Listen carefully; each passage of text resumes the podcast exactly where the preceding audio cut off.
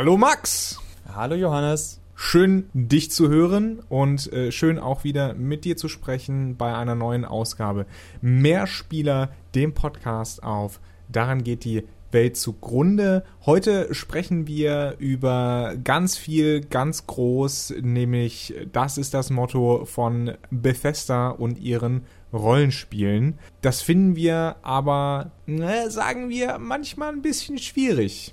Oder? Besonders in Anbetracht dessen, dass zurzeit alles Open World ist. Wir haben ja in vorigen Episoden schon drüber gesprochen. Und klar, ich kann mich erinnern, also ich habe mich ja erst so mit Anfang meines Studiums intensiver mit Videospielen und der Videospielindustrie beschäftigt.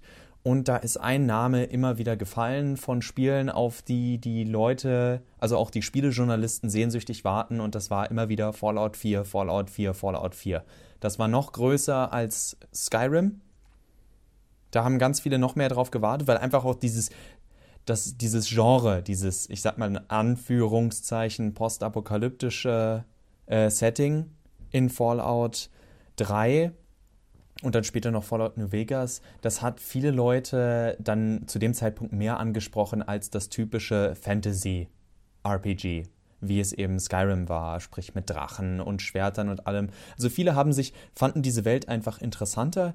Du hast eben auch ein, ein zumindest damals, glaube ich, ein kleineres Publikum für so ein Setting gehabt als Fantasy. Weil Fantasy kennt jeder, äh, in Herr der Ringe und Co. laufen ganz viele Leute rein, aber dieses, so Sachen wie eben diese, diese Endzeit-Szenarios zu dem Zeitpunkt noch, Inzwischen werden wir ja überschwemmt von Dystopien, Utopien. Äh, es ist eigentlich ist nichts davon eine Utopie, es sind alles Dystopien, weil sie nee, ja nicht funktionieren. Ut Utopien gibt es nicht mehr. Richtig. Also in die Richtung, das, das hat viele Leute angesprochen und jetzt ist Fallout, äh, jetzt ist eben Fallout 4 da und das Problem ist, dass es, glaube ich, ist einfach schon diese Erwartungshaltung.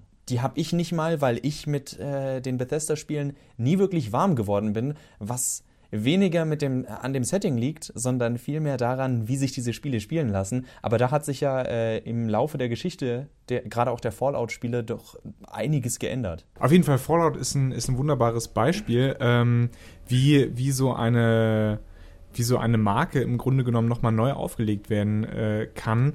Ähm, ich glaube, das ist auch einer der Gründe, warum Fallout 3 so erfolgreich war, weil die Leute die wie ich Fallout 1 und 2 gespielt haben und sogar Fallout Tactics, äh, Tactics mal angefangen haben, dann doch relativ begeistert waren, wie gut Bethesda äh, es hinbekommen hat, das Ganze quasi in die erste Person in 3D zu verlegen. Spiele, die ja eigentlich rundenbasiert waren und äh, in einer isometrischen 2D-Ansicht stattfanden. Aber Bethesda ist insofern interessant, weil man ein bisschen zurückgehen muss und sich die Spiele anschauen muss, die Bethesda bis dahin gemacht hat. Und das waren ja alles so fast alles. Also die großen bekannten Sachen waren so äh, die, die Elder Scrolls-Titel.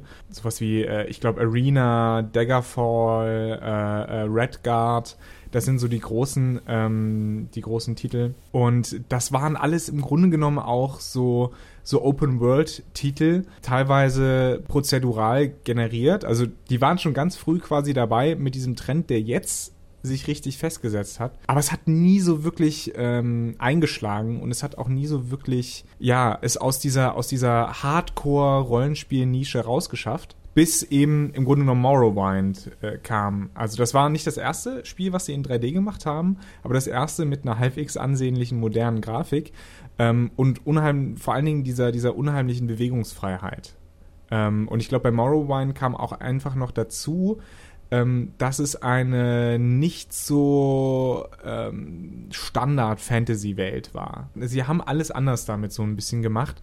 Ähm, weg von diesem typischen Standard äh, Elfen, Zwerge, äh, Menschen, europäisches Mittelalter-Ding, obwohl es das natürlich auch im Morrowind gab.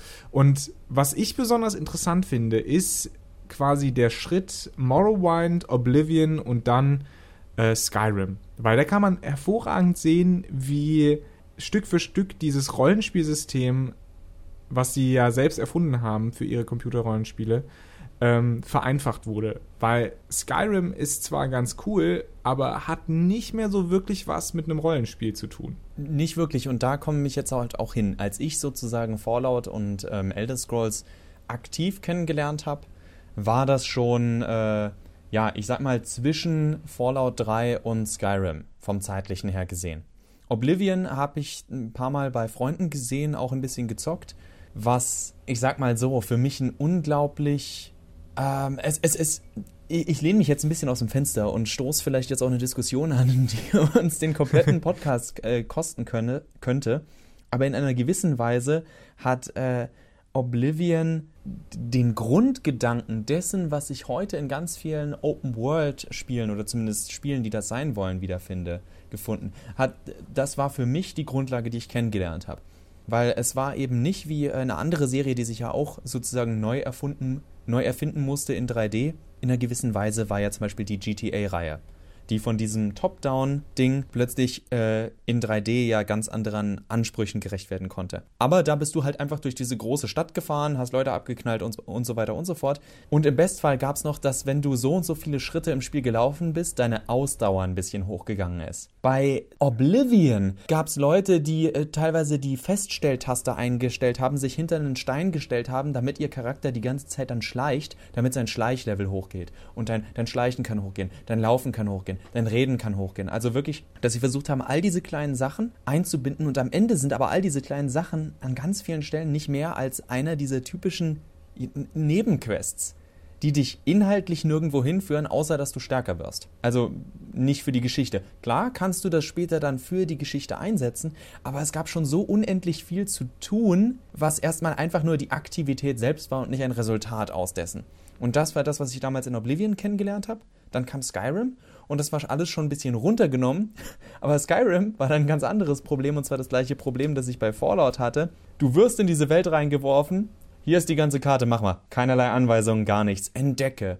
Und da trennt sich für mich auch, wer Bethesda-Spiele mag und wer Bethesda-Spiele, naja, ich sag mal zumindest nicht damit warm werden kann, so wie ich. Denn ich möchte, äh, ich, ich bin jemand, der der Story wegen spielt. Und ich habe immer das Gefühl, dass diese, allein schon dieser, dieser Spielansatz, dieser riesigen Freiheit, die diese Spiele dir suggerieren wollen am Anfang, die Story oder, oder den Grund, warum ich jetzt überhaupt spielen soll, dermaßen für mich eindämmen, dass ich, dass ich keinerlei eigene Motivation aufbringen kann, jetzt jeden Stein in dieser Welt umzudrehen und mich die ganze Zeit zu fragen, hm, wäre ich wohl mal besser äh, westlich gegangen anstatt östlich. Das, das ist so ein Story-Aspekt, äh, über den wir gleich noch reden werden, aber äh, wo ich nochmal zurückkommen möchte auf die, ähm, ja, letztlich auf, auf den Rückbau von äh, Rollenspielelementen hin zu, zu Action-Elementen.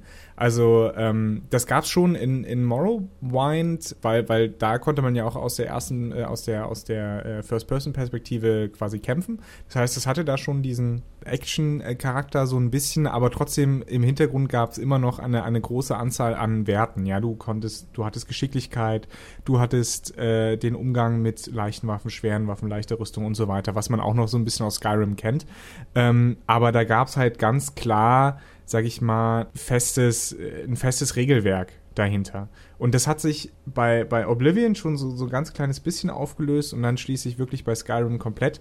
Da hast du halt nicht mehr so Sachen wie Stärke oder Geschicklichkeit oder sonst irgendwas, sondern da hast du im Grunde genommen nur noch, nur noch Gesundheit, äh, Ausdauer und, und Mana, ja, und dann dein Skilltree.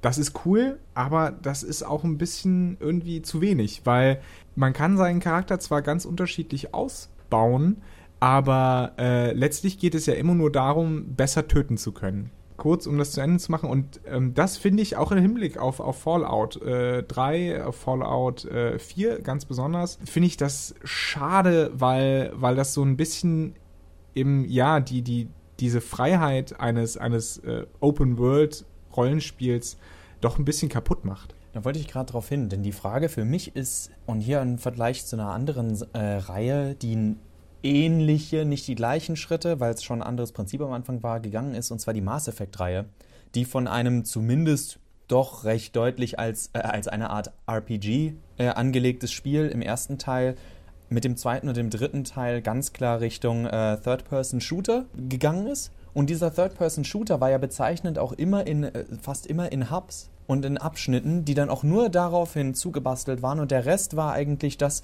wofür die meisten von uns Mass Effect gespielt haben. Und zwar nicht für die Action, sondern für die ganzen Gespräche und die Konsequenzen. Und da sehe ich Fallout ehrlich gesagt ganz ähnlich. Also wenn ich jetzt, also Fallout 3 ist alt genug, dass ich jetzt einfach mal einen kleinen Spoiler mache. Du kannst dich entscheiden, ob du ein Dorf in die Luft jagst oder nicht oder hochgehen lässt. Die Megaton-Bombe. Ja. Und das ist eine Szene, die ganz vielen Leuten im Kopf geblieben ist, die die auch dann gerne nennen bei Fallout 3 so an von wegen erinnerungswürdige Momente.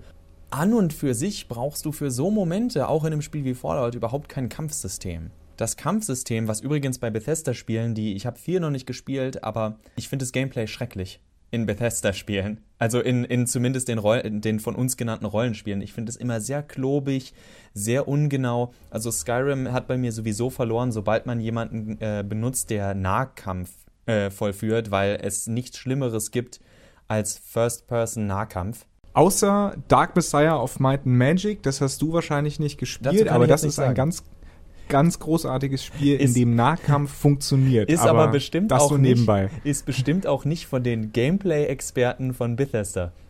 Nee, das ist von äh, Arcane Studios, die wirklich großartige Spiele machen, die aber leider viel zu selten wirklich Erfolg haben. Die haben auch Dishonored gemacht. Ich wollte gerade sagen, und ja. das muss ich jetzt aber auch, also am Rand, war auch nicht perfekt. Auch die haben ein bisschen nein, gehakelt nein. da mit dem Nahkampf, was aber auch an dem, an dem, dem System überhaupt liegen kann. Aber ja, zurück zu also dem, ich ja, hm? Zurück Egal, zu wir reden nicht über Dishonored. Dishonored dann nächste Woche. ähm, ich frage mich immer wieder, warum das System, was im Spiel drin ist, überhaupt drin ist. Bei, also äh, besonders bei Fallout.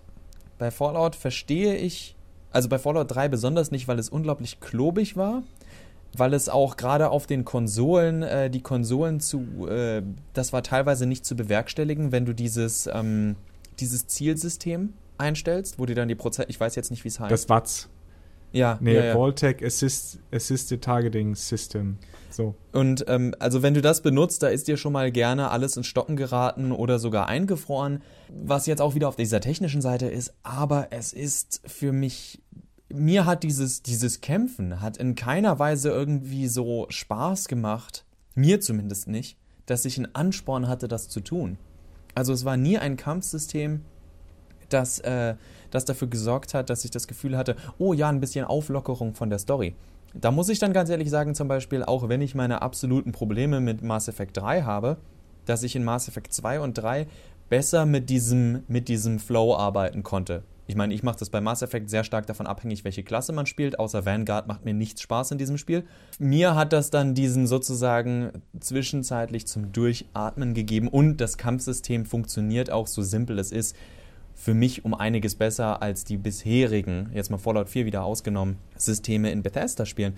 Und was dann halt noch ein Unterschied ist, auch äh, wenn, wenn äh, ein Commander Shepard jetzt nicht unbedingt der interessanteste Charakter der Welt ist, was wir auch schon öfter erwähnt haben, weil er meistens einfach unberechenbar böse oder eben Goody Two-Shoes ist. Die Charaktere und die Welt um ihn sind interessant. Und die Welten in Bethesda sind zwar immer im Grunde interessant, aber meistens so groß, dass du die interessanten Sachen entweder A überhaupt nicht siehst und B sind die meisten Nebencharaktere wirklich austauschbar. Wo, also gerade jetzt, weil ich jetzt Mass Effect genannt habe, da zum Beispiel nahezu jeder Nebencharakter, der mehr als fünf Zeilen zu sprechen hat, tatsächlich interessant ist oder dessen Probleme wirklich interessant sind. Und es eben nicht ganz so äh, leblos wirkt wie die Bethesda-Animation ich habe ein Problem, kannst du mir helfen, Fremder? Also lass uns bitte nicht über die Grafik reden, weil äh, äh, das ist nicht unbedingt wichtig. Also ich meine, äh, auch, auch Mass Effect hatte jetzt nicht die unbedingt beste Grafik. Um Gottes und ich Willen, nein. Damals, ich habe damals, weiß ich noch, den, den Standard Shepard einfach nur genommen, weil seine Textur verdammt nochmal höher aufgelöst war als, ja. als die Teig, Teigfressen äh, die du sonst nehmen konntest, ganz ehrlich. Wo du jetzt von, von leeren Charakteren sprichst, ähm, ich glaube, ich glaube, das ist so ein bisschen das, das, das Problem, das verbreitete Problem bei diesen Bethesda-Rollenspielen, dass sie äh, eine so große Bandbreite haben an, an Charakteren, die natürlich auftreten müssen, dass selbst große Städte, wenn du jetzt in, in Skyrim mal an, an, an uh, Whiterun denkst oder Solitude oder sowas, ähm, die sind ja, die kannst du ja nicht befüllen technisch gesehen. Also die, die, wirk die sollen groß wirken, sind aber im Grunde genommen klein. Da ist jedes, jedes Dorf in Nordhessen größer als äh, so eine Stadt, wo auch noch ein Jarl äh, regiert über seine äh, 30 Einwohner. Ne? Also das, das, das ist für mich immer so, so, so ein Bruch mit, äh, äh, mit der Immersion. Weil man sehr oft sehr schnell mitbekommt, wie, wie die Zahnrädchen dahinter ticken.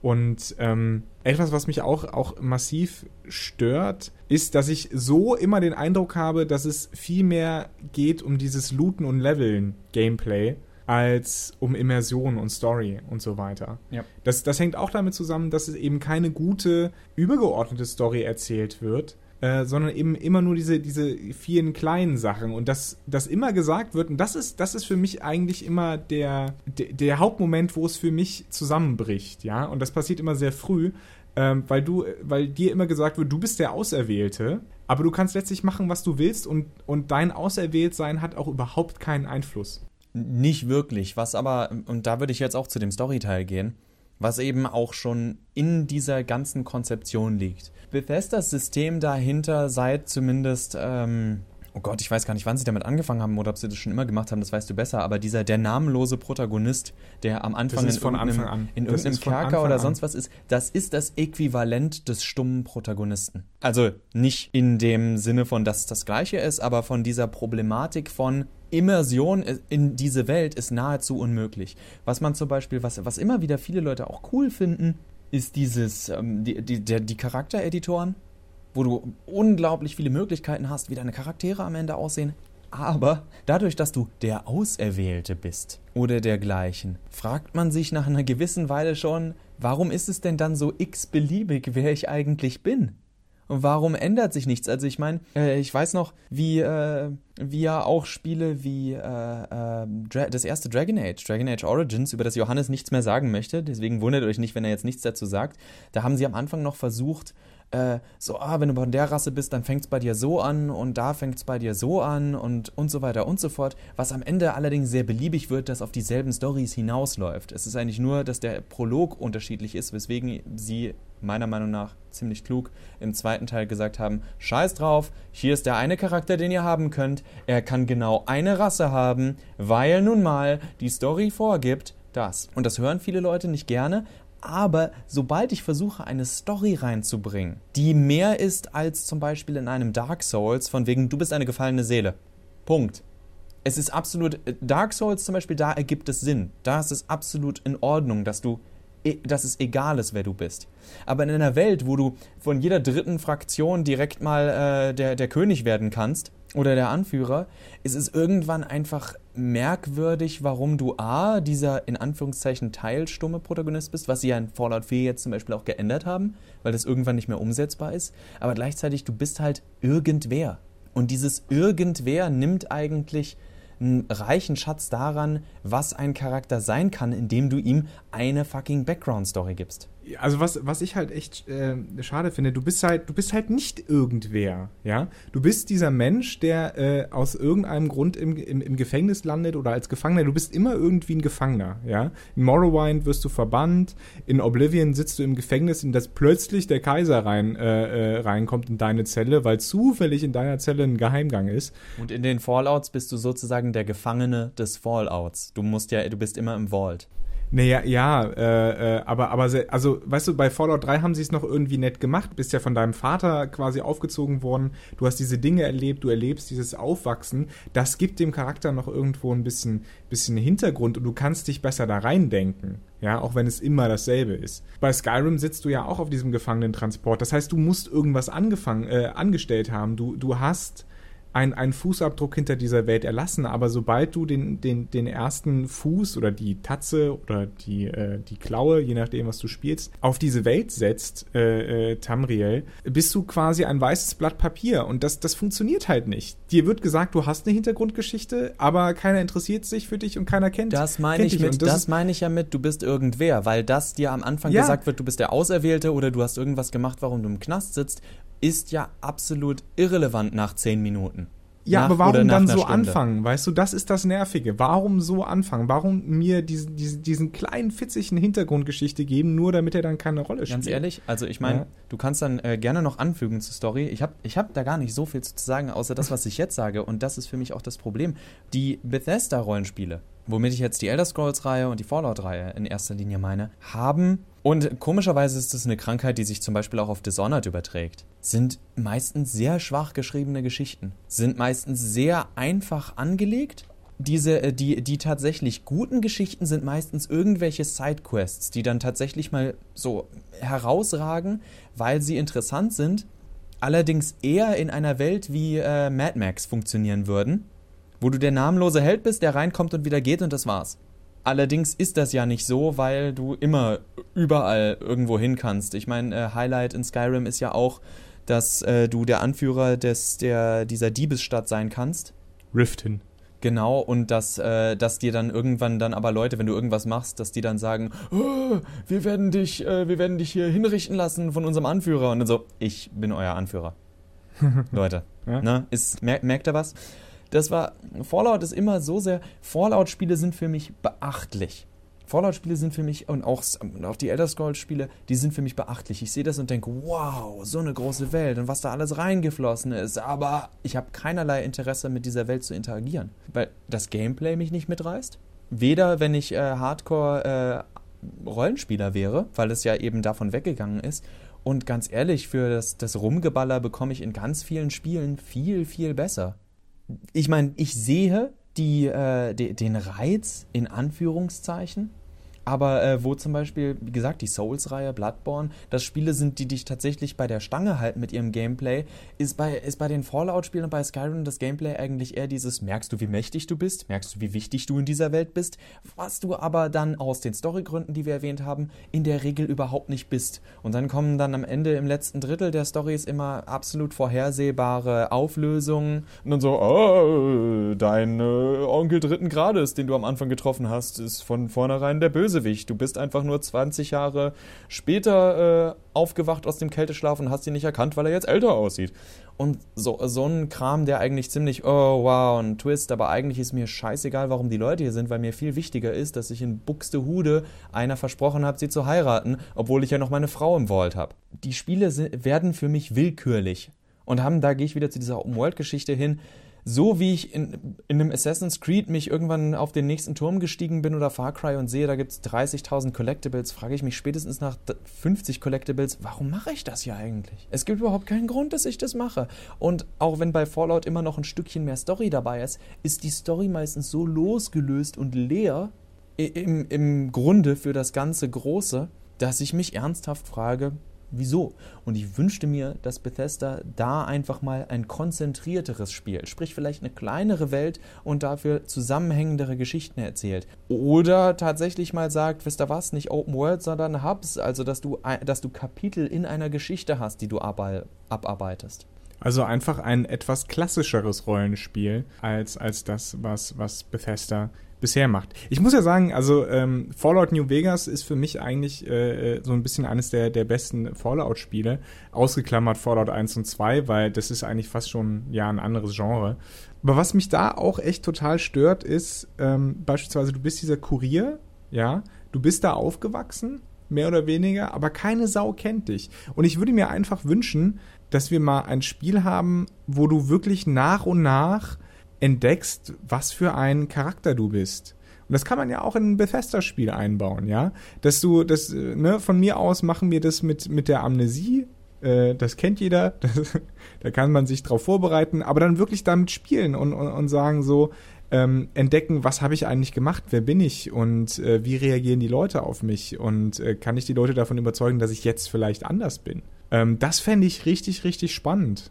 Und das wäre eigentlich auch eine richtig schöne Geschichte, äh, jenseits von irgendwelchem auserwählten Zeugs, die Bethesda in ihren Spielen erzählen könnte. Und das, das fände ich echt, das fände ich schön. Ich muss auch sagen, also äh, abschließend für mich, wir sind auf dieses Thema auch gekommen, weil ein äh, zurzeit überhaupt wieder sehr ermüdet, ein sehr ermüdet erscheinender Yazzi über Open-World-Spiele nicht mehr hundertprozentig weiß, was die jetzt eigentlich noch bringen sollen. Ähm, Fallout, und Fallout ist ja garantiert noch ein besseres Beispiel. Also andere Spiele sitzen ja seit Jahren in der Falle und müssen jetzt damit leben, dass plötzlich äh, die Leute sagen, obwohl sie nichts anders machen als vorher, ja, dass es sie jetzt stört, dass sie nichts anders machen. Ähm, Hashtag Assassin's Creed. Da hat es die Leute ja bis Revelations nicht gestört und dann kam so langsam, oh naja, irgendwie finden wir es nicht mehr ganz so gut, dass ihr das gleiche macht. Und so, die letzten drei Male fanden wir es gut, aber irgendwie haben wir jetzt halt keine Lust mehr. Und das kann irgendwann passieren. Wir haben auch im Vorfeld hier zum Beispiel einen Artikel, äh, so von wegen äh, von Kotaku, Fallout 4 is not the Fallout fans fell in love with. Wo man dann auch, den könnt ihr euch mal durchlesen, ist ganz interessant. Äh, wo man allerdings auch, wenn man den liest, ganz klar sieht, hier gibt es Abspaltung. Weil es gibt, Fallout 4 liefert, gerade denke ich für Leute, die mit Fallout 3 eingestiegen sind, recht viel, warum man Fallout mochte. Ich kenne nämlich ganz viele Leute, die Fallout 3 gespielt haben und auch Fallout New Vegas und sich hinterher gedacht haben, oh, ich wünschte, es wäre nicht ganz so viel rumgefuchse mit den ganzen Zahlen im Hintergrund, weil eigentlich will ich nur durch diese Welt laufen und die ganzen kleinen Sidequests machen und diese Charaktere kennenlernen. Und da Diese verfickten Casuals, ehrlich. Aber genau da geht ja, das sieht man auch Fallout 4 mehr hin.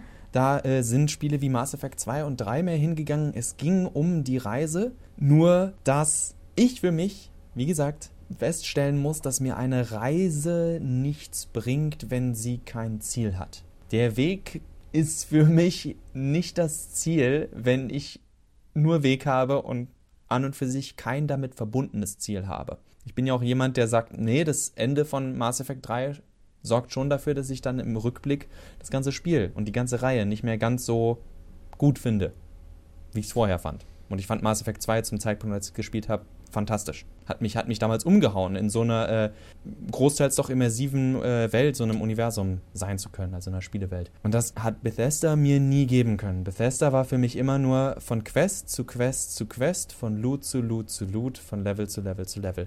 Und das ist deswegen, diese Spiele sind beachtlich mit dem, was sie alles reinstopfen, aber es ist für mich unglaublich klar ersichtlich, dass das alles nur Mechaniken sind, die ineinander greifen und sich eben anfühlen wie eine ja, wie eine leblose Maschine und nicht wie eine Illusion einer lebendigen Welt. Also, unser Wunsch an Bethesda, mehr Organik, weniger Mechanik. Wenn ihr uns zustimmt, wenn ihr äh, uns widersprechen wollt oder wenn ihr einfach irgendwas in die Kommentare schreiben wollt, dann macht das doch einfach. Wir freuen uns. Wir freuen uns auch auf das nächste Mal mehr Spieler. Ich danke dir, Max, für die, diesen wunderbaren Austausch und äh, wir hören uns wieder beim nächsten Mal. Ja, tschüss.